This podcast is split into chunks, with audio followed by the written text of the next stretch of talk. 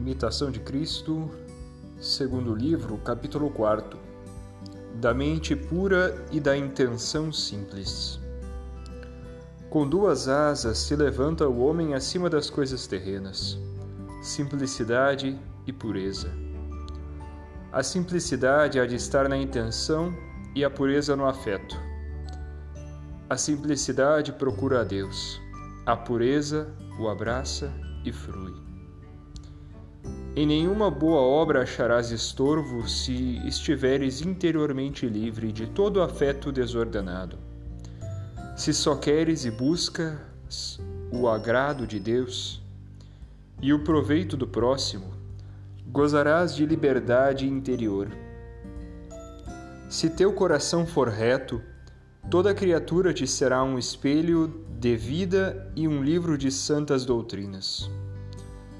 Não há criatura tão pequena e vil que não represente a bondade de Deus.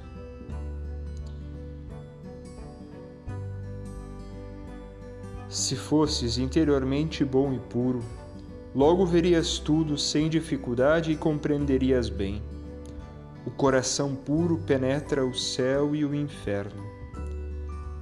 Cada um julga segundo o seu interior. Se há alegria neste mundo, é o coração puro que a goza. Se há em alguma parte tribulação e angústia, é a má consciência que as experimenta. Como o ferro metido no fogo perde a ferrugem e se faz todo incandescente, assim o homem que se entrega inteiramente a Deus fica livre da tibieza e transforma-se em novo homem.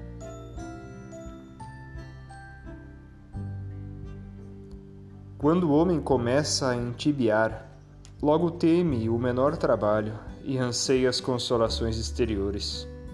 Quando, porém, começa deveras a vencer-se e andar com ânimo no caminho de Deus, leves lhe parecem as coisas que antes achava onerosas.